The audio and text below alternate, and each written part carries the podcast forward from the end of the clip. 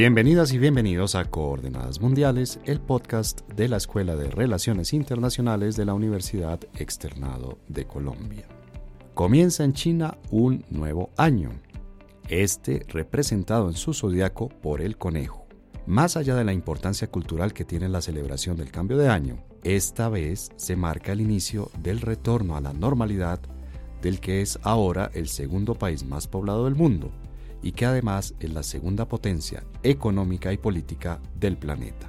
Después de dos años de medidas draconianas para controlar la pandemia, el gobierno chino decidió dar fin a su política de COVID-0. Esta política incluía medidas de restricciones a las actividades cotidianas que llegaban frecuentemente hasta el confinamiento total de millones de personas. Por supuesto, el objetivo de la política de COVID-0 era evitar la propagación de este coronavirus y las consecuencias, en algunos casos fatales, que puede ocasionar. Si bien el balance en términos de vidas humanas es positivo y durante mucho tiempo fue admirado y, por qué no decirlo, claramente envidiado en muchas partes del mundo, las restricciones de la COVID-0 ocasionaron costos económicos y sociales enormes. Tras dos años, la sociedad china empezó a expresar su hartazgo con manifestaciones aparentemente inéditas en una sociedad en la que el poder político ejerce un control estricto sobre las movilizaciones sociales. Hasta ahora, el levantamiento de estas medidas parece haber ocasionado un aumento significativo pero controlado de los casos graves de contagio. Sin embargo, también parece haber desactivado el malestar social y relanzado la actividad económica. En este trasfondo llega el año del conejo, el cual es visto con esperanza y optimismo por buena parte de la población china. Para analizar la situación actual de China, el significado cultural y social que tiene la llegada del nuevo año y los grandes temas que tiene que resolver ese país en 2023, nos acompañan Lina Luna y David Castrillón, internacionalistas, docentes e investigadores de la Universidad Externado de Colombia, que son expertos en ese país.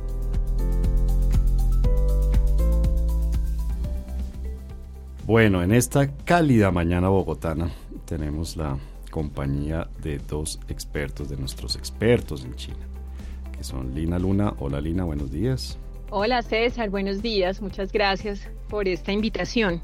Oh, a ti por aceptarla además con este clima. Y tenemos a David Castellón, nuestro otro especialista en China. Hola David, gracias por, por aceptar la invitación, venir aquí hasta el estudio en las montañas con esta neblina, con este frío, bueno, con todas estas condiciones. Gracias David por estar acá. Así es César, un gusto estar acá en el estudio contigo hoy. Bueno, pues les propongo que entremos en materia. Cada año, es tradición. se ha vuelto tradición ahora. Cada año hacemos un programa dedicado al Año Nuevo Chino. O más bien, eh, la celebración del Año Nuevo Chino, que no coincide con el Año Nuevo que tenemos en países como Colombia, nos sirve de justificación, de excusa, de motivo para hablar de temas chinos.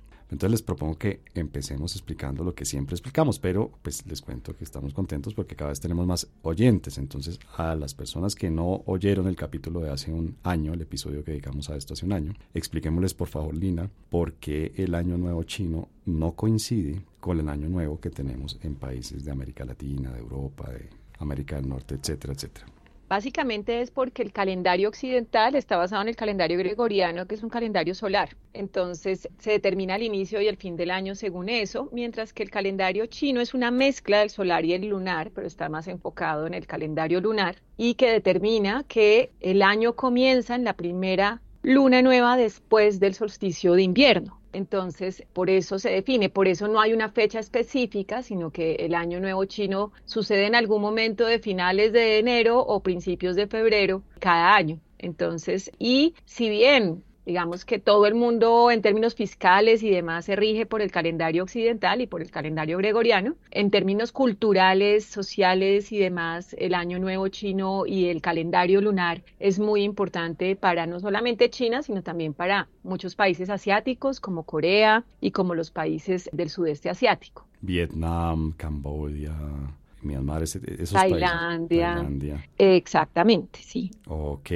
Y David nos dice, Lina, que en la práctica, digamos, en China conviven, coexisten dos calendarios, es decir, hay un calendario solar que coincide con el gregoriano, con el que nosotros utilizamos, que es el de los negocios, el de las actividades, no sé si de las actividades académicas también. Eh, de acuerdo, sí. En China también se celebra la, el año nuevo nuestro, digamos, ¿no? Se, este año se celebró la llegada del 2023 y es una, pues es una celebración ya global. Y sí es cierto que algunas otras actividades laborales, académicas, están influenciadas por estas celebraciones, pero claro, la celebración principal es esta. Es la del año nuevo lunar o el año nuevo chino y eso significa que durante este periodo, un periodo que más o menos es de 40 días, los chinos están moviéndose, están moviéndose, están moviéndose eh, y eso significa que se detienen algunas actividades como las académicas o las laborales hasta cierto punto. De hecho, muchas empresas luchan eh, en, esto, en este periodo por eh, motivar a sus trabajadores a,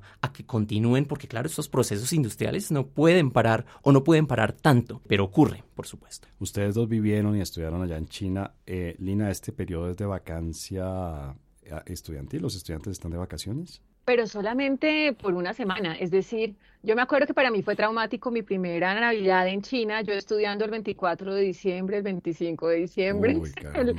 incluso el 31 de diciembre, eh, el primero de enero sí es festivo. Además, porque los chinos tienen una particularidad y es como, bueno, entonces como es festivo el primero y digamos que cayó un miércoles, entonces se toman el miércoles, pero el sábado volvemos a tener clase para reemplazarla el miércoles. O sea que los festivos no siempre son 100% libres. Pero en esta época es muy importante porque es el momento para ir a visitar a la familia, ¿no? Como a los que eh, mucha gente vive, eh, su familia es de otro lugar y viven en las grandes ciudades y demás, y pues quieren celebrar juntos el año nuevo. Entonces, eso hace que los estudiantes y demás pues intenten volver a sus casas y es más o menos una semana de vacaciones. Y como decía David, pues ya en términos privados de las empresas y demás, pues ya se organizan para unir vacaciones con las de Año Nuevo, con no sé qué, para, para cada uno ir organizando. Aún así, a pesar de que esta es como la semana dorada, son dos semanas doradas en China. Una es esta, la de el Año Nuevo chino para vacaciones, digamos, y la otra es la de la el Día de la Independencia de China, de la Fundación de la República Popular China, que es la semana del primero de octubre. Esas dos semanas que algo funcione en China es muy complicado, ¿sí? O sea, son como vacaciones, aún así prefieren viajar o, tratan de organizar sus vacaciones más para el verano, sobre todo los que quieren salir del país. Ese es un poco como la, cómo se mueve. ¿Y a ti también te dio muy duro ese momento de, de Navidad, de Año Nuevo allá cuando estabas estudiando, David? Sobre todo por el frío, ¿no? Sobre todo por, el, ah, frío helado. claro, no, la, la helada que llega, recuerdo sobre todo ese primer año que yo estuve en China, yo llegué justamente para el Año Nuevo de ese año el año nuevo chino de ese año que fue... Ah, tú llegaste en esta época, China. Exacto, y pues me quedé el año. En ese año, que era el 2008, se estaba celebrando el de la rata, que justamente fue el que, pues el, hace dos años, hace tres años ya, en el 2020. Se 2020, exacto, cuando, cuando empezó el, el COVID. Pero algo que quería mencionar que me parecía también importante importante conectado con lo que mencionabas, y esto es un tema que hablaremos más adelante, entiendo, pero es que este año las universidades, además, por las protestas que se vieron en el país, dejaron ir a los estudiantes más temprano a casa. Ah. Entonces ya ha habido un movimiento de los estudiantes a, casa para que no estuvieran en las grandes ciudades, o bueno, mejor dicho, para que estuvieran por el país. Y eso significa, eso se ha visto reflejado ya en las cifras de turismo, de viajes internos en el país, donde si bien son altos, y hablaremos más de ellos más adelante, no son tanto, pero es porque ya los viajes, muchos de ellos ya se hicieron cuando se dejaron ir a los estudiantes a su casa antes. O sea, se adelantaron las vacaciones para estudiantes. Wow, bueno. Pero bueno, eso nos da, nos da pie para tratar el, el siguiente tema, digamos, ya después de esta explicación, esta contextualización. Muchas gracias, Lina y David. Nos da pie para tratar el siguiente tema, y es que este ha sido un año que es extraño para China. Es decir, visto desde afuera y una persona como yo que realmente no tiene mucha idea de cómo funciona por dentro del país que no ha tenido, digamos, la oportunidad de visitarlo. Pero es un año extraño por las noticias que nos llegan, es decir, por primera vez en mucho tiempo eh, recibimos noticias que yo creo, y eso me gustaría saber su opinión, que fueron un poco exageradas por los medios de comunicación, pero vimos noticias, por ejemplo, de protestas en China. Eso es una es una hecho prácticamente inédito. Lina, ¿qué tan, qué tan eh, reales fueron, qué tan importantes y, y también qué tan inédito es que en China haya protestas. Bueno, las protestas como tal en China están prohibidas desde los eventos de Tiananmen en 1989. O sea, legalmente en China no se puede protestar masivamente en la calle, lo que no ha significado que los chinos no hayan buscado otras formas de protesta, es decir, por medio de redes sociales o por medio, o sea, hay muchas otras formas. O por ejemplo, simplemente dicen, nos encontramos todos en el IKEA de Beijing tal día, tal hora, pero pues cada uno va como si fuera un comprador y de pronto hay una masa de gente, ¿sí? Y entonces hay que esculcar a ver ¿Qué pasó? O sea, ¿por qué fue lo que motivó eso? Aún así, claro, estamos en unas condiciones particulares que son el COVID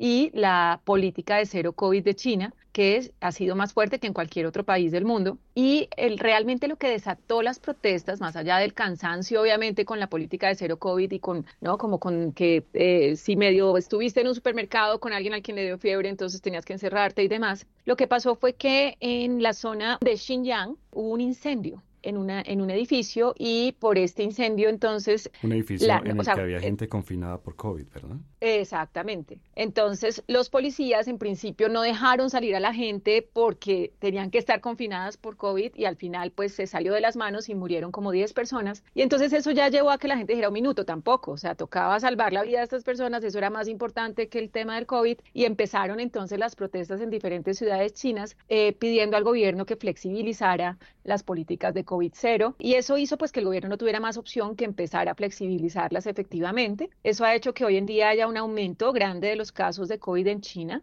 y realmente el gran temor del gobierno era más referido a las zonas rurales, porque en, digamos, si bien en las, en las zonas eh, urbanas ya había un buen nivel de vacunación para el COVID, en las zonas rurales no tanto. Y hoy en día, por ejemplo, se ve que los más afectados en esta relajación, digamos, de las medidas de control son los viejitos, ¿no? Las personas de mayor, de mayoría de edad de las zonas rurales. Pero Aún así, creo que no. te propongo que hablemos, y, y, David obviamente también, hablemos un poco, unos minutos más adelante, sobre el tema del COVID-0 eh, y el levantamiento de ese tipo de medidas.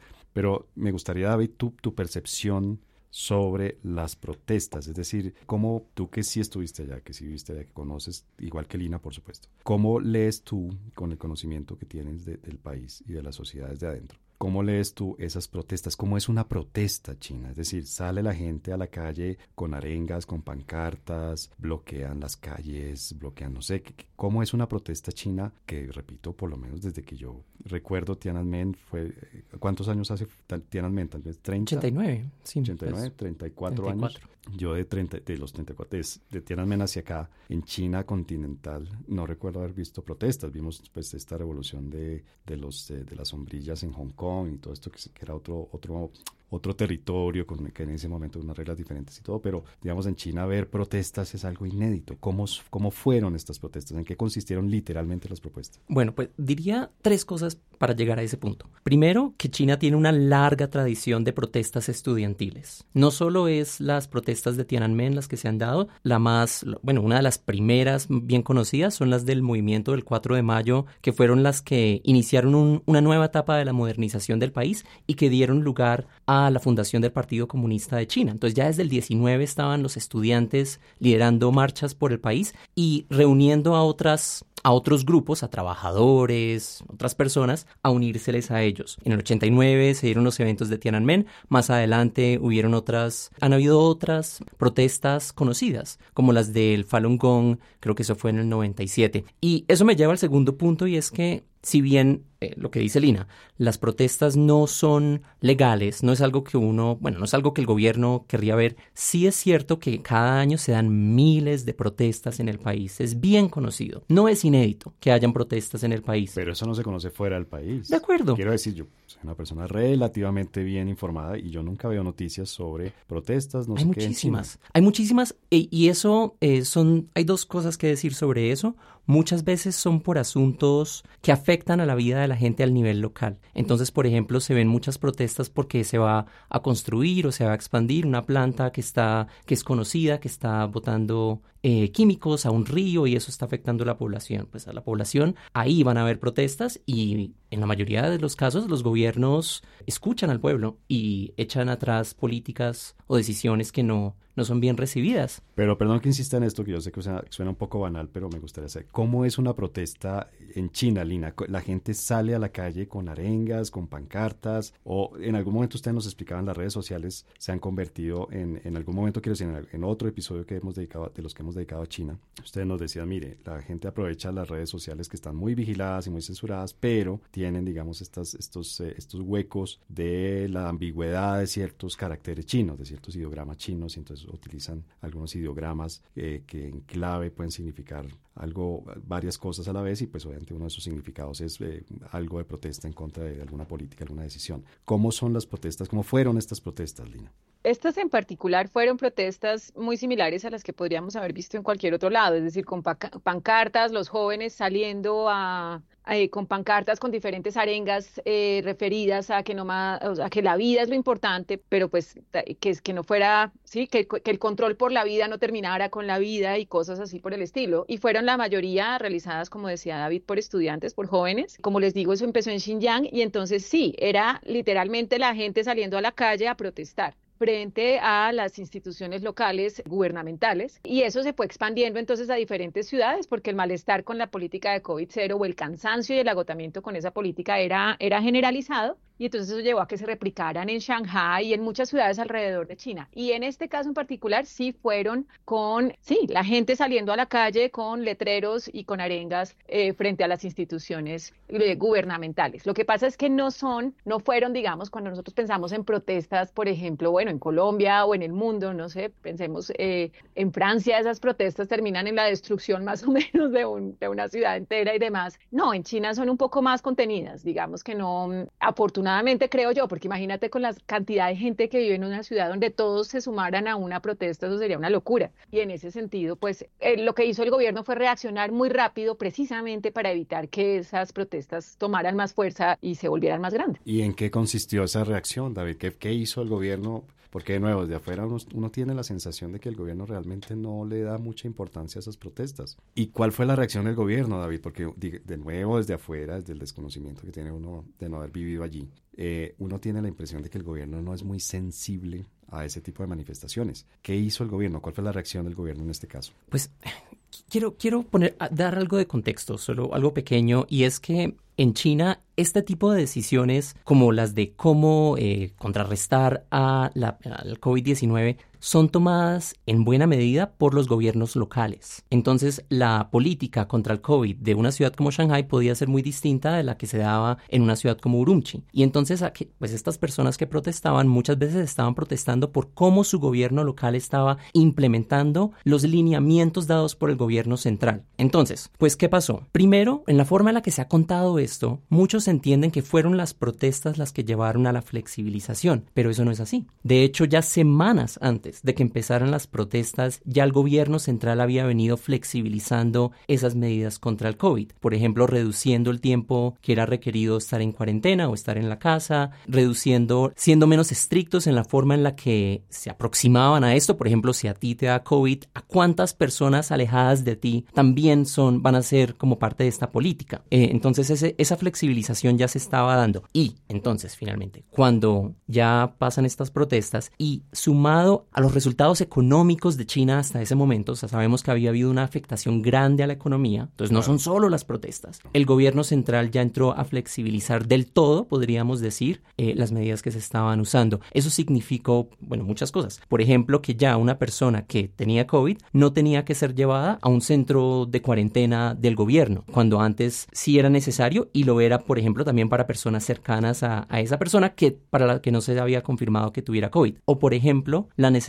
de tener códigos QR que daban cuenta que había hecho una prueba y que no tenía COVID, eh, no eran necesarias para acceder a buena parte de los, bueno, de los espacios públicos en el país. O eso también, muy importante. Se eliminó la necesidad de estar tomando pruebas cada día, cada dos días, cada tres días, que resultaban no solo onerosas, pues porque requerían tiempo, sino también costosas. Se ha visto que el costo de estas pruebas pudo ser de hasta tres puntos porcentuales de la economía para el año pasado, carísimo. Entonces eso fue lo que pasó. El gobierno ya casi que se echó para atrás y ahora el país está en una situación no muy distinta a la de países como el nuestro. Todavía hay requerimientos, la gente tiene una cultura del uso de tapabocas, por ejemplo, pero ya... Y bueno, y lo último, muy importante, se ha abierto el país. Eso significa que ya los chinos pueden moverse con mucha más facilidad al interior del país y es más fácil salir del país y entrar a él. O sea, ya se permite el turismo extranjero, por ejemplo. Sin necesidad de largas cuarentenas y pruebas, etc. Ok. Lina, tú No, pero hay una cosa, el extranjero no. O sea, es decir, los chinos ya pueden salir de China y, ya no se les van a exigir. ¿Podemos entrar a China? Sí, pero con cuarentenas largas todavía. Es ah. decir, esa parte de los extranjeros es la que todavía no se ha abierto porque primero tienen que controlar qué va a pasar con la población interna saliendo de vacaciones al exterior y demás. Y de hecho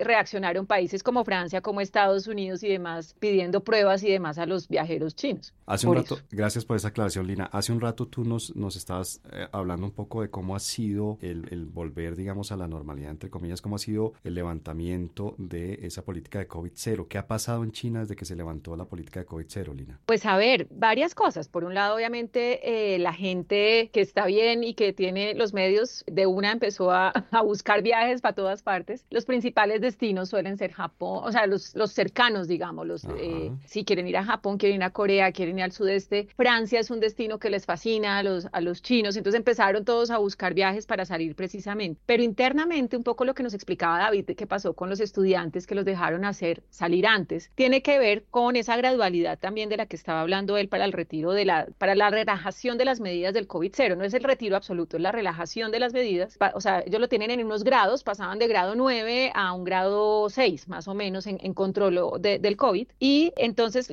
lo que hicieron fue tratar de que en estas vacaciones, por ejemplo, de Año Nuevo, los estudiantes pudieran irse primero, luego se pudieran ir otros, para que no se concentraran tantas personas en tantos lugares. Claro, la gente, ahora, ¿qué ha sucedido? Como hubo un incremento de casos de COVID gigantesco, ¿no? A partir de esta relajación de estas medidas. Curiosamente ha sucedido que mucha gente se ha auto, digamos, encerrado eh, porque no quieren contagiarse de COVID. Afortunadamente, si bien hospitalizan cuando alguien tiene fiebre, entonces sí han, pues no han colapsado los, los hospitales. Es decir, sí hay muchos casos de gente con fiebre en los hospitales, pero afortunadamente no ha sido un número gigantesco de muertos tampoco y ha sido controlable. Y el gran temor, como te decía antes, son, es en las zonas rurales. Entonces, de hecho, lo que hicieron fue mandar, o sea, salió toda una directiva del Ministerio de Control de Enfermedades, donde lo que hicieron fue mandar muchísima ayuda a los hospitales rurales para incrementar su capacidad de atención de estos posibles pacientes con COVID que tuvieran síntomas posteriores, fiebre y demás, y que pudieran morirse. Y entonces, por eso han hecho un gran esfuerzo por enviar muchísimas, pues, eh, ventiladores, implementos y personal médico a estos lugares. Entonces, si bien la, el genérico de la población está ahora disfrutando de esta nueva libertad, esto no significa que no haya, o sea, el gobierno está muy pendiente de qué va a pasar con esto y hay un personal de emergencia más grande de lo normal pendiente de qué puede pasar con esta difuminación del COVID. Y lo que están tratando de hacer eh, de la mano de empresas y universidades y demás es tratar de que el movimiento no sea tan grande y todo el mismo día y por eso cambiaron las fechas según los sectores para evitar una gran concentración de personas. Pero aún así debo decir, porque lo que uno lee en los periódicos de acá es, no, terrible y ahora van a morir, porque todo lo que haga China está mal, ¿no? Si hay COVID cero está mal, si ya no hay COVID entonces también está mal y si, o sea, siempre todo es terrible. Pero cuando uno lee los reportes del Ministerio Chino de Salud y demás, la verdad es que ellos mismos dicen lo tenemos controlado, tranquilos. O sea, sabíamos que esto iba a pasar, teníamos ya los, digamos, eh, perdón, eh, modelos matemáticos que nos iban a mostrar cuánta gente se iba a enfermar y está bien, todo está dentro de lo, dentro de lo calculado. Entonces el gobierno está muy tranquilo en ese sentido, parece que está todo dentro de los cálculos que ellos tenían hechos para este momento. Va mi pregunta siguiente, David, por ese punto que toca Lina ahí de la tranquilidad del gobierno, el costo político, digamos, la política de COVID-0 fue la política bandera del gobierno chino desde hace dos años, desde hace dos años largos cuando inició la pandemia.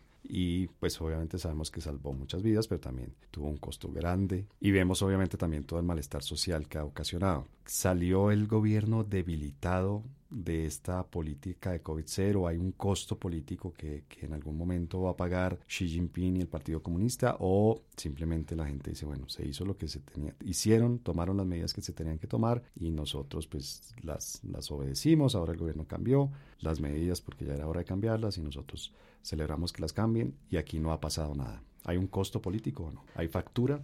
Claro, y lo interesante de esa, de esa pregunta es que hace unos meses estábamos en el Congreso Nacional del Partido Comunista en el que Xi Jinping como fue eh, elegido para continuar como secretario general del partido y ahí estábamos hablando de Xi Jinping como en su momento más alto de poder eh, y ahora estamos preguntándonos si, si pasó lo contrario, si de hecho está en su momento más débil y si uno lee en la prensa uno puede encontrar mucho de un lado y mucho del otro. Pues acá en este caso el gobierno y el partido han sido muy insistentes en una narrativa que dice que todo ha avanzado de la manera más guiada por la ciencia, ¿no? por la ciencia, por los hechos y que entonces cada decisión ha sido apropiada en, el momento que debía ser. De acuerdo, que el gobierno por un periodo priorizó la vida por encima de, digamos, la economía y que ahora en un momento en el que se tienen unas variantes que son menos mortales, en un momento en el que se ha llegado a unos niveles de vacunación bastante altos, bastante altos comparados con los de otros países, incluyendo Estados Unidos. En un momento en el que ya se tiene toda esta información, se decide flexibilizar. Esa es la narrativa del gobierno, eso es el discurso que se comparte por los medios eh, en el país, que finalmente, pues claro, están controlados, influenciados por el partido, y esa es la, la manera de la que se está hablando ahora. Podríamos esperar nuevas protestas? No estoy muy seguro. No estoy muy seguro, creo que ya lo peor pasó. Eh, en parte porque de hecho ya se dice que se pasó, que ya pasó el primer pico de COVID en el país. Ya el número de hospitalizados está, se está reduciendo, hospitalizados por COVID. Ya el número de personas que prueban positivo por COVID está, se está reduciendo. Ya se está incrementando el nivel de vacunación, sobre todo entre personas mayores. Parece que lo peor ha pasado y es este el momento en el que el gobierno quiere entonces reforzar esa, esa narrativa. Esperaría eso. Eh, tal vez la crítica sea más bien desde afuera. Claro, la estamos viendo. ¿no? La, la crítica que se está haciendo al país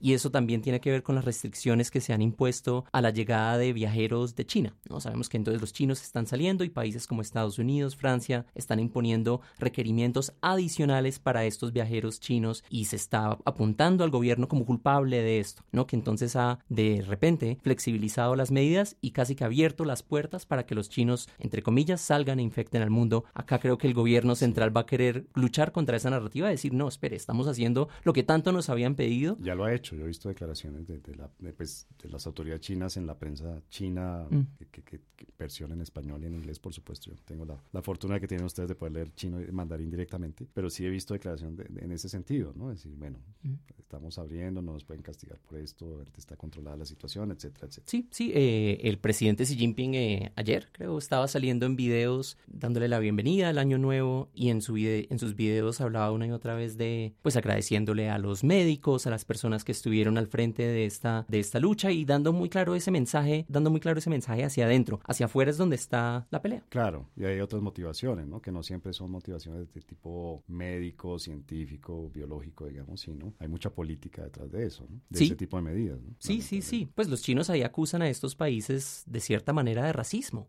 Claro. Porque, es decir, picos de casos de COVID se están dando en todo el mundo. En Colombia seguramente también estamos teniendo picos, pero no estamos viendo restricciones adicionales para viajeros colombianos simplemente por venir de un territorio. Ahí el gobierno está diciendo esto no es justo, esto no es justo, esto no es científico, esto es político. Para cerrar este primer eh, segmento del episodio, Lina, ¿tú coincides con David en que ya lo peor pasó o puede suceder que con esta celebración del Año Nuevo, en el que como ustedes nos explican se mueve todo el país de un lado para el otro, puede darse un nuevo pico y tal vez una nueva crisis de, de la infraestructura hospitalaria y sanitaria de China? No, realmente no creo, creo que las medidas que tienen que tomar las están tomando. O sea, si en algo se destaca el gobierno chino es en su agilidad y diligencia para implementar las políticas a lo largo y ancho como corresponde. Es decir, no es como que menciono que voy a mandar ventiladores y los mando tres meses después, sino que cuando se hace, se hace y se hace en todas partes. Entonces, evidentemente se han tomado las medidas necesarias. Claramente habrá más contagios de COVID, lo que no significa que vaya a llevar a China a otra crisis de salud. De hecho, han confirmado que en China no hay la última variante que era una mezcla del Omicron con otra, no me acuerdo, como Delicrom o algo así creo que se llama, la última variante. Hasta ahora en China no se ha dado ni un solo caso de esa variante de COVID. Entonces, yo no creo realmente que vaya a pasar mucho más. Estoy de acuerdo con David en que ya lo difícil pasó y por el contrario creo, y, como ya hablaremos ahora, el año del conejo es un año de, de, mucha esperanza en China. Creo que más bien China va a empezar un proceso de, pues, de un reajustamiento de muchas cosas y un poco la mezcla entre lo que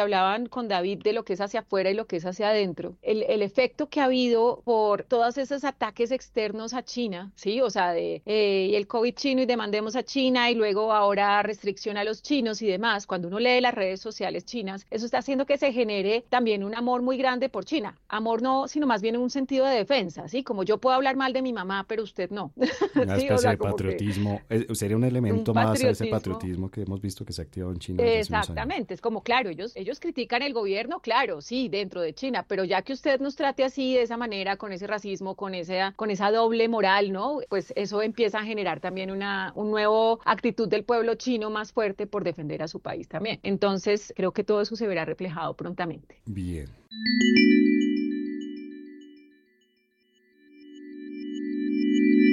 Bueno, en el primer segmento de este episodio, tanto Lina como David nos dieron el contexto del Año Nuevo chino, nos explicaron, digamos, en, qué ambiente se está dando esta celebración del Año Nuevo.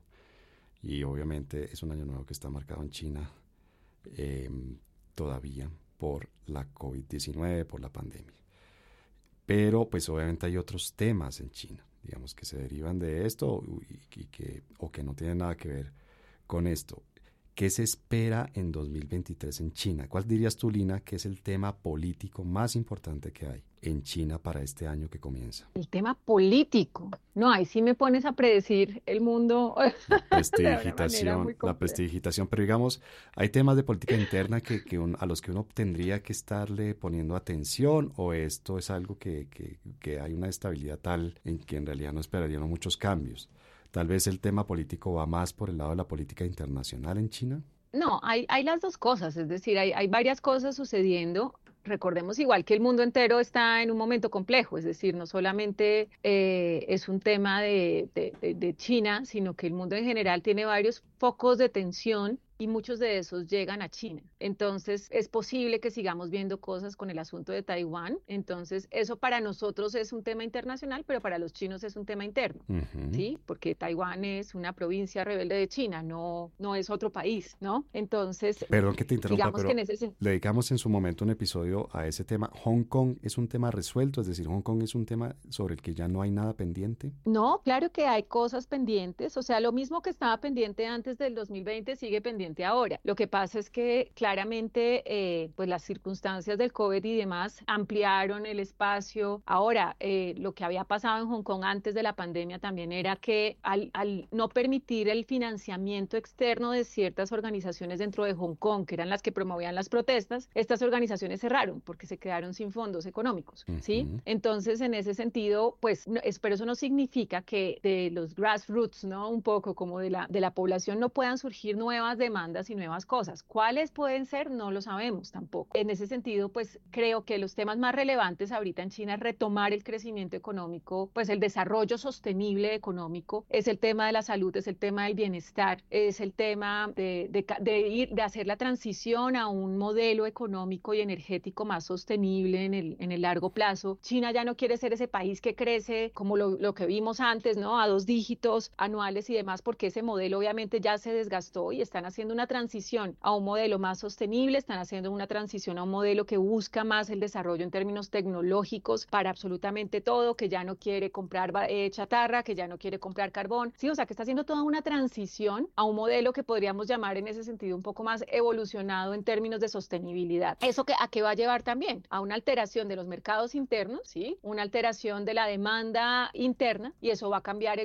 terminará afectando el mercado internacional, obviamente, porque si queremos venderle a China hay que venderle lo que ellos quieren no lo que nosotros queremos. Claro. Pero también es muy posible que esto nos lleve a nuevas tensiones en términos de la, de la guerra tecnológica de la que casi no se habla, pero que es realmente la razón detrás de todo lo que está pasando. David, tú en términos económicos, ¿cuál dirías que va a ser el, el comportamiento de China este año? Porque, por ejemplo, recibimos este, este año también con una noticia que a mí me llamó la atención y es la contracción demográfica en China, el decrecimiento de la población china por primera vez en muchos, muchos años. Eso puede afectar de alguna manera, no sé, la, el optimismo de la gente, las perspectivas de los inversionistas, o no pasa a ser una anécdota y, y el tema económico se mueve por otros factores este año, este 2023. Sí, es importante. Este asunto demográfico es central y, y no hay que predecir qué puede pasar. Ya estamos viendo qué está pasando en sociedades europeas, por, por supuesto, pero también en la misma región, en países como Japón o en Corea. Estamos viendo países que ya han venido,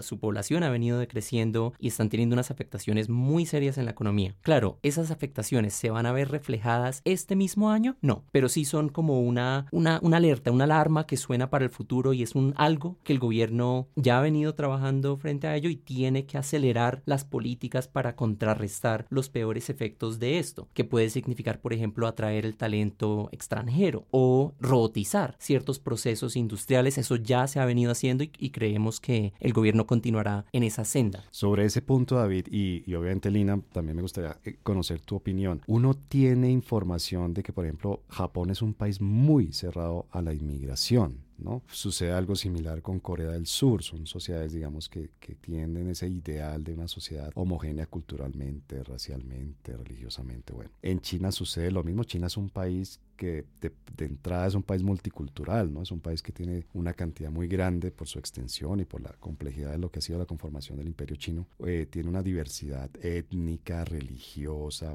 etcétera, etcétera, muy grande. Es un país cerrado a la inmigración china, también tanto como Japón o Corea del Sur. Pues eh, en parte eso, eso iba a decir, ¿no? China tiene una ventaja que no tiene necesariamente Corea del Sur o, o Japón y es que ya de entrada es un país multiétnico, multireligioso, hace parte de su esencia.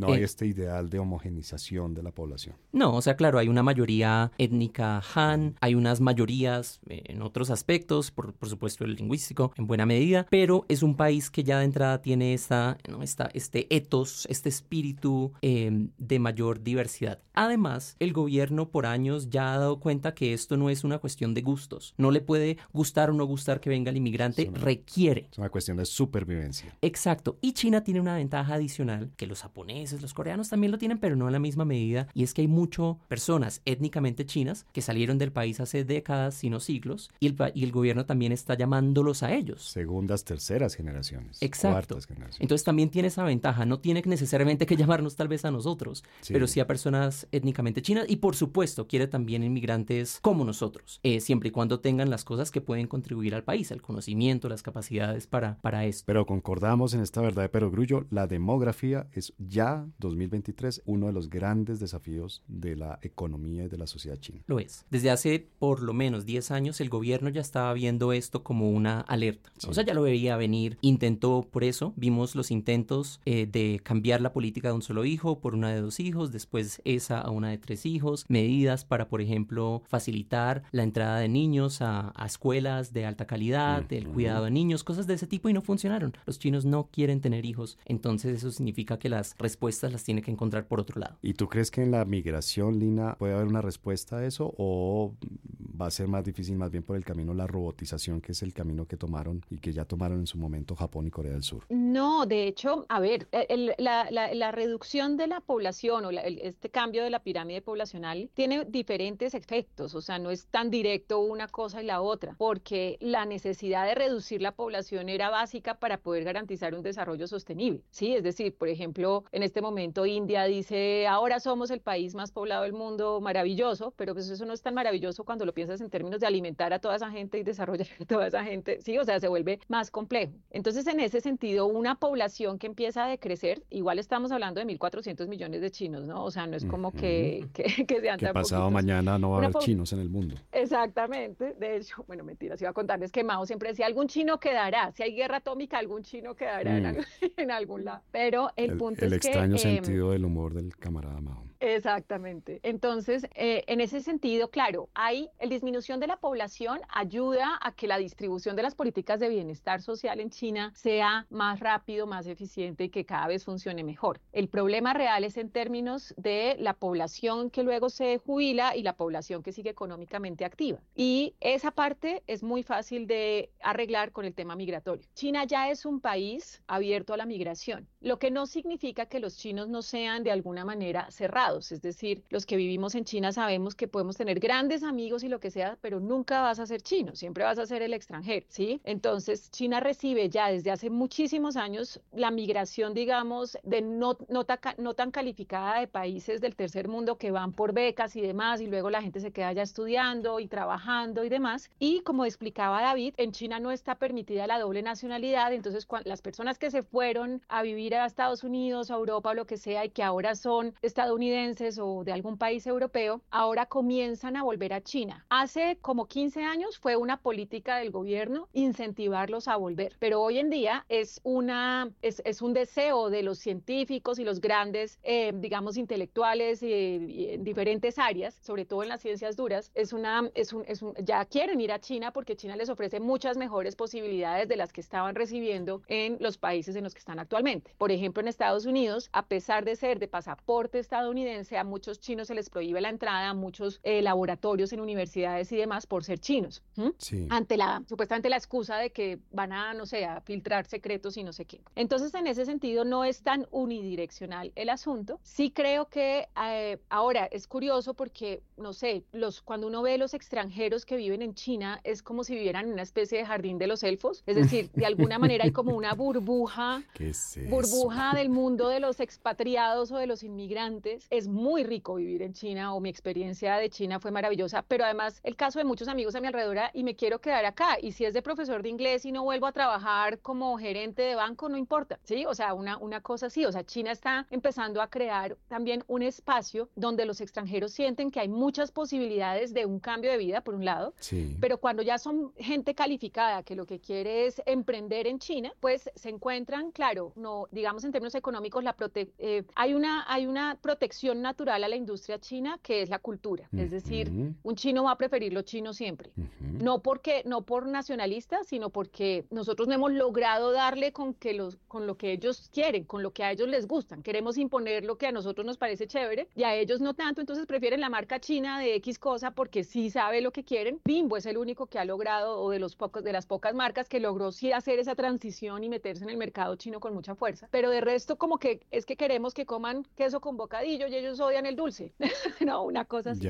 Entonces, en ese sentido, hay esa protección natural pero la verdad es que China en este momento está abierta a la cooperación multinacional, eh, me refiero con gente de muchos países en startups y en muchos de los, de los negocios nuevos que están surgiendo. Entonces hay una apertura y bueno, en fin. ¿Tú coincides con Lina, David, hay esas barreras culturales, por ejemplo, para el emprendimiento de personas no nacidas en China que se van allá a crear su empresa, a, montar su negocio o a, llevar su negocio que viene de otras partes del mundo? Mm, sí, pero por esa razón que dice China, eh, perdón, Lina. parece muy apropiado también llamarte China Lina. La China eh, Lina. La China Lina. Exacto. Que son las de las de entender, entender al consumidor, ¿no? Yo creo que no es porque la marca, el dueño sea una persona occidental, es porque por el producto y la forma en la que comunica ese producto, ahí es donde están muchos de los retos de la entrada a este mercado. Mm. También tal vez el, el hecho de, de, no entender China en su complejidad como una sociedad eh, diversa, ¿no? hay diferentes gustos, hay diferentes formas de aproximarse a, un producto, algo que se está vendiendo. Los jóvenes en las ciudades grandes son distintos de los jóvenes en las ciudades pequeñas y obviamente entre mayores y menores pues habrán grandes diferencias. Creo que muchos, eh, muchas empresas occidentales fallan de, apreciar eh, cómo China es distinta y cómo cada mercado por supuesto es distinto. Algo que pasa, y, y Dina apuntaba a esto, es que a veces, eh, y esto lo encuentro bastante, a veces tenemos una mentalidad acá en Colombia, por ejemplo, que si se ofrece un producto de alta calidad a un buen precio, lo van a comprar simplemente porque es de alta calidad y de buen precio. Y eso no es cierto. No es cierto en, culturas como la China. Y no solo es China, estamos también hablando ahí de Japón y de Corea y otros países donde en parte lo que importa es la familiaridad, ¿no? Poder decir, este es un producto en el que yo confío, viene de alguien que es conocido de mí, que me entiende, que habla mi mismo lenguaje de cierta manera. Uy, pero es una barrera en muchos casos infranqueable, ¿no? Insuperable. No, porque finalmente cuando vemos a, productos chinos entrando a nuestros mercados, pues vemos que lo están logrando. o sea, si ellos lo pudieron, ¿por qué nosotros no allá? Oh, bueno, pues creo y los invito desde ya a que le dediquemos un episodio completo. Lina, si nos acompaña, sería magnífico a hablar de eso, cómo, cómo hacer negocios en China para principiantes, el, el, el básico para dummies. ¿Quieres llevar un negocio a China? ¿Quieres llevar tu producto colombiano a China? Ten en cuenta estos factores y estas heterogeneidades y estas especificidades. Pero te propongo, Lina, que para terminar este episodio, porque ya el tiempo se nos agota, hablemos de un tema que tú extra micrófonos me propusiste me dijiste, mira, este es el año, este año nuevo es el año del conejo. Y el conejo, según me explicabas, es un símbolo de la, la comunidad LGTBIQ o bueno, o digamos de la, para lo más simple, es un símbolo de la homosexualidad. Ese es un tema tabú en China hoy en día, la homosexualidad sigue siendo, o las identidades y las preferencias diversas sexuales siguen siendo un tema tabú en la China de este año del conejo que está comenzando. Bueno, para decirlo así concreto y rápido, dado que no tenemos tiempo. Claro, el conejo es un animal que dentro de sus cualidades es, es femenino, es suave, es, es, es empático, ¿sí? O sea, se le identifica mucho con la feminidad, obviamente con esa visión de la feminidad estereotipada global, ¿no? Sí, sí, del femenino, de la maternalidad, de no sé qué. Y por eso, por ejemplo, mientras que no es chévere tener hijas eh, tigre o hijas caballo, sí es muy chévere tener hijas conejo, pero no es tan chévere tener hijos conejo porque se entiende que esa como extremada sensibilidad podría llevar a la a, una condición, de, o sea, como a un tema de homosexualidad o algo así. Entonces, digamos que por eso está prohibido de hecho decir en China el sexo del bebé antes de que nazca, para que no vayan a, por ejemplo, abortar niñas porque es año del, del tigre o abortar niños porque es año del conejo, ¿no?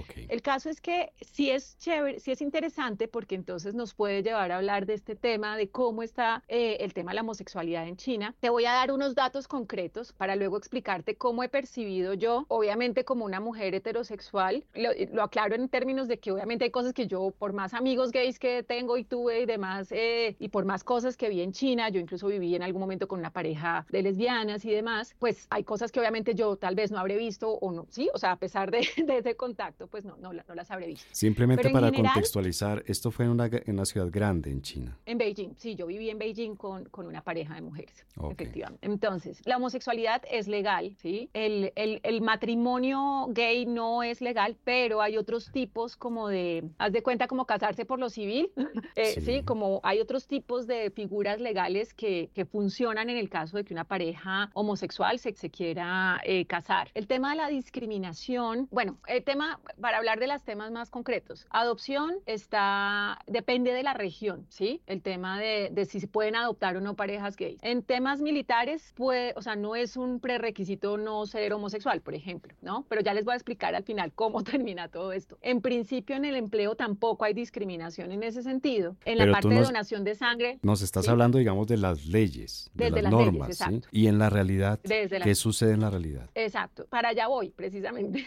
Entonces, por ejemplo, el tema de donación de sangre, acuérdense que antes el tema del VIH hizo que en muchos países prohibieran a, los hombres homosexuales donar sangre. En China es lo mismo, pero las mujeres lesbianas sí pueden donar sangre y se puede hacer la, la conversión de sexo siempre y cuando sea por medio de una cirugía, no, no solamente porque yo me considero otra cosa y entonces por eso pido.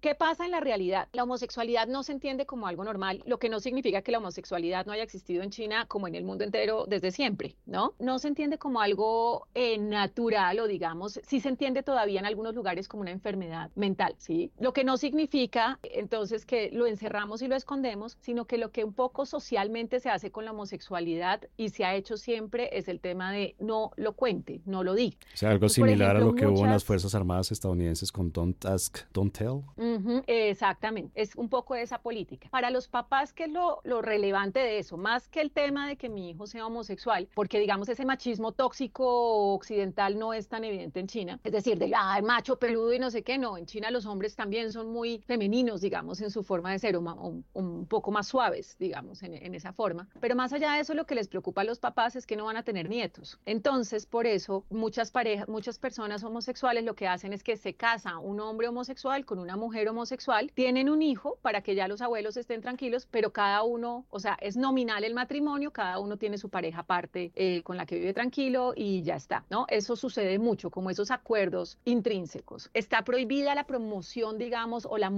o mostrar la homosexualidad en, películas y en, digamos, en, sí, como abiertamente, incluso en algún momento estaban diciendo que por favor no se puse, no mostraran actores con aretes, ¿no? Y mm. cosas así por el estilo, pero los chinos en su genialidad logran obviamente hacer alusión a esto desde otro lugar. Y entonces acá, por ejemplo, eh, nos decías que busquemos películas o algo, les voy a, los que estén interesados en ver ya vamos, los Ya vamos allá. Déjame, por favor, eso para nuestra microsección de las recomendaciones. Pero David, tú, y perdón Lina que te interrumpa, pero se nos, se nos va acabando el tiempo. Dale, dale. Tú, coincides, tú coincides con Lina, digamos, el marco legal eh, establece muy pocas restricciones o ninguna restricción eh, a, la, a, la, manifestación, a la expresión, digamos, de la, de la homosexualidad. Pero en la vida real en China, ¿tú consideras que es más fácil o más difícil la vida para una persona homosexual que fuera de China, que en otras culturas? Pues la, compararé con nuestra cultura o la... Eh, acá en Bogotá, por supuesto, o en una gran ciudad de Estados Unidos. ¿Tú estuviste en qué ciudad en China? En Shanghai y en Nanjing. Grandes ciudades. Grandes ciudades. De acuerdo. Em, claro que es más difícil allá y además creo que es importante decir que se está volviendo más y más difícil. El gobierno, el gobierno central actual está tomando una postura mucho más, bueno, podríamos decir machista, ¿sí? De decir necesitamos un país de hombres varones y de mujeres pues femeninas o lo que sea. Em, y esto está muy atado a, la, a, la, noción de una identidad, ¿no? De una China que necesita ser fuerte ante un mundo complejo, un mundo en medio de cambios. O sea, esta podría ser una derivación de toda esta campaña que hay de, del nunca más, la gran humillación de hace un siglo de China, del, del, renacer, resurgimiento del nacionalismo en China. ¿Puede ah. ser una, una, consecuencia, digamos, de eso? Absolutamente. Y de hecho, pues eh, conocemos historias de Mao que en su momento, de nuevo, usando esta narrativa de, de no sufrir de nuevo la humillación, hablaba de la importancia de que China pasara de ser un país donde los hombres eran bajitos y flaquitos a ser hombres grandes, musculosos, sobre caballos, o bueno, mejor dicho. Más o menos el arquetipo del macho del que Lina nos hablaba ahora, ¿no? Exacto. Entonces eso es algo que sí hemos visto recientemente que se ha acrecentado, está este discurso de necesitamos hombres machos y, y eso significa que posiblemente se está haciendo más y más difícil. Y Lina, pero tú nos decías, este año del conejo puede ser, digamos, una, una ocasión para, no sé, para, para modificar un poco ese tema en, en, en, la, en la sociedad china. Claro, o sea, la homosexualidad en China como en el mundo entero tiene sus luchas y las seguirá teniendo y aprovechará todos los espacios posibles para eso. Una cosa antes de seguir es el hecho que no haya una ley anti-homosexualidad, significa también que no hay una ley de protección específica para la comunidad LGTBIQ ¿no? Entonces, en ese sentido, como dice David, es más difícil, ¿no? Porque mientras que en otros lugares sí hay un tema de que entender que es una población vulnerable, en China no se considera población vulnerable y no hay una ley específica tampoco. Entonces, eso lo hace también más complejo. Pero bueno, em, claramente sí, es muy posible que utilicen este año del conejo para visibilizar más la causa, para, para, para buscar espacios de reconocimiento. En las grandes ciudades hay barrios y hay bares y demás donde, donde pues estos encuentros son abiertos y normales, pero me imagino que entonces sí habrá un movimiento de, simbólico, silencioso, como los tradicionales en China, para reivindicar esta causa y un poco esa pelea contra esa imagen de la que nos habla David, de, no, necesitamos es hombres fuertes, ¿no? Entonces, sí es posible que en este año de conejo veamos entonces algún tipo de manifestación en ese sentido, precisamente porque este símbolo del conejo sí lo sí representa muchas de estas comunidades en China. Bueno, pues esa es una implicación que yo la verdad, de la cual no tenía ni idea del zodiaco chino y de la, de la simbología del zodiaco chino. Muchas gracias. La recomendación bibliográfica de Coordenadas Mundiales. Bueno, tenemos muy pocos minutos para hacer estas recomendaciones, pero son muy importantes. Lina, ¿cuáles son tus recomendaciones para la gente que quiere entender mejor estos años nuevos, chino, el año del conejo y todos estos temas de los que hemos hablado hoy? Bueno, primero en términos de recomendaciones en general, porque me imagino que todo el mundo estará en Google mirando yo qué soy, de qué año, de qué no sé qué, váyanse más a las páginas asiáticas. Todas están en inglés, incluso en la, en la, ¿cómo se llama? En los periódicos este año es muy, o sea, en este momento es muy normal que digan cómo nos va a ir en el año del conejo y no sé qué. Es mejor que busquen las interpretaciones asiáticas versus las interpretaciones occidentales que siempre las llenamos de un montón de cosas raras que no, que realmente no, no aplican. Es mucho más práctico de lo que nosotros lo hacemos ver. Por ejemplo, Lina, dime em, una, una de esas páginas que tú recomendarías. Bueno, no, es más, por ejemplo, si ustedes se meten a, a, china.org o se meten a, a, cualquier periódico chino, Xinhua o cualquiera, todos tienen en este momento los artículos de qué va a pasar. ¿sí? Eh, hay un blog muy chévere, esperen a ver si me acuerdo de quién es, donde eh, explican muy, muy bien, pues, qué es el horóscopo chino y demás. Se llama, no, Fairplast, F-E-R-P-L-A-S-T. Entonces, lo leí y me pareció, me pareció chévere, me pareció acertadito, o sea, sin ser más, sin ser maravilloso. Eh, también está una página que se llama Study Cli, ¿no? Que es como estudio C, o sea, S-T-U-D-Y-C-L-I.org, donde también explica como muy bien el asunto, pero de resto los invito a que eso, que miren el China Daily o, cualquiera de esas, eh, incluso Japan Times creo que se llama, también tiene como artículos al respecto, entonces mejor váyanse a, los periódicos asiáticos para enterarse más que a los astrólogos occidentales. Pero sobre el tema de la homosexualidad sí quisiera recomendarles, ya que está en Netflix, una novela china que se llama El Indomable y esa novela se volvió una especie de himno de los, o sea, como representación porque la pareja, aunque nunca se dice abiertamente que es que son una pareja homosexual, los dos héroes de esa, de esa, mm, de esa novela claramente están enamorados. Entonces aprovechen que está en Netflix y si quieren verla, pues como un poco para ver cómo en China se van por los laditos para hacer sus causas y, y evadir la ley que les dice que no pueden hablar de eso, esa es una buena alternativa. Bien, y David, ¿cuáles serían, cuál sería o serían tus recomendaciones? Voy a hacer tres, corticas. Adelante. Primero la más, la más geeky, más nerd. A ver y es el discurso que dio el vicepremier Liu He en la reunión del Foro Económico Mundial en Davos. Lo dio hace unos días y creo que muestra mucho la postura del gobierno en las cuestiones económicas para este año. Bien, hay, buenas Recomendación número dos. Hablando de este tema de, los, de la homosexualidad, hay una como un blog que me parece muy bueno, es creado por eh, chinos y chinas jóvenes y ahí hablan de temas de la sociedad china desde el punto de vista de alguien joven. Joven, eh, estamos hablando de alguien en sus 20. En, exacto, universitarios. Y ellos escriben esto en inglés y el, el blog se llama, uno se puede suscribir, se llama Chao Yang Trap. Entonces, como trampa. Pues, pues por favor, deletrearlo. Claro, y la parte de Chao Yang es C-H-A-O-Y-A.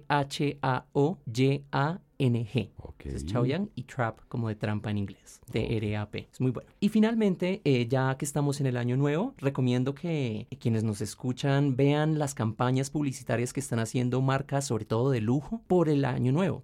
Vemos que con, este, con esta celebración, estas marcas sacan productos con imágenes o alusiones al, al animal del año. En este caso del conejo. Y pues son imágenes muy hermosas y obviamente ahí están vendiendo sus productos, pero muestran la importancia del mercado chino porque es el mercado número uno para bienes de lujo. O sea, me imagino las joyas eh, con conejitos y Exacto, chocolates. Los, las, Todo con conejos. Exacto.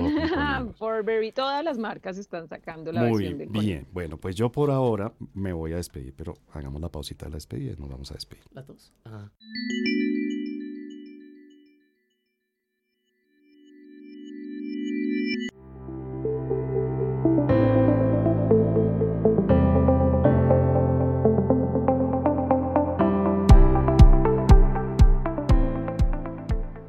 Bueno, pues mi lista de agradecimientos obviamente comienza por nuestros dos invitados. Lina Luna, gracias por acompañarnos a hablar de este año nuevo chino, este, en esta ocasión el año del conejo. Muchas gracias a ti César por abrirnos este espacio, siempre es un placer estar acá. Y a ti David también por acompañarnos y pues obviamente darnos tu opinión y tu análisis sobre lo que significa este cambio de gobierno y este 2023, de, perdón, de uy, pensé con el deseo, este cambio de año y obviamente lo que puede pasar en este 2023. Gracias César estamos esperando el, siguiente episodio para hablar de negocios. Quedan ya matriculados. Pero también le agradezco, por supuesto, a nuestro productor Rafael Piñeros, que se encargó de, de cuadrar a nuestros invitados el tema. Y bueno, es nuestro productor de fondo, y a Javier, nuestro técnico que nos ayuda aquí con la grabación y la edición, y a todo el equipo pues, que está detrás de Coordenadas Mundiales, el podcast de la Escuela de Relaciones Internacionales de la Universidad Externa de Colombia, y por supuesto, por supuesto, gracias a todas las personas que nos escuchan. Y estamos pendientes de que por nuestras redes sociales, estamos en Twitter, nos den sus opiniones sobre estos temas, sobre la manera como los tratamos y escuchamos, leemos atentamente todas las sugerencias que tengan para mejorar este podcast. Muchas, muchas gracias.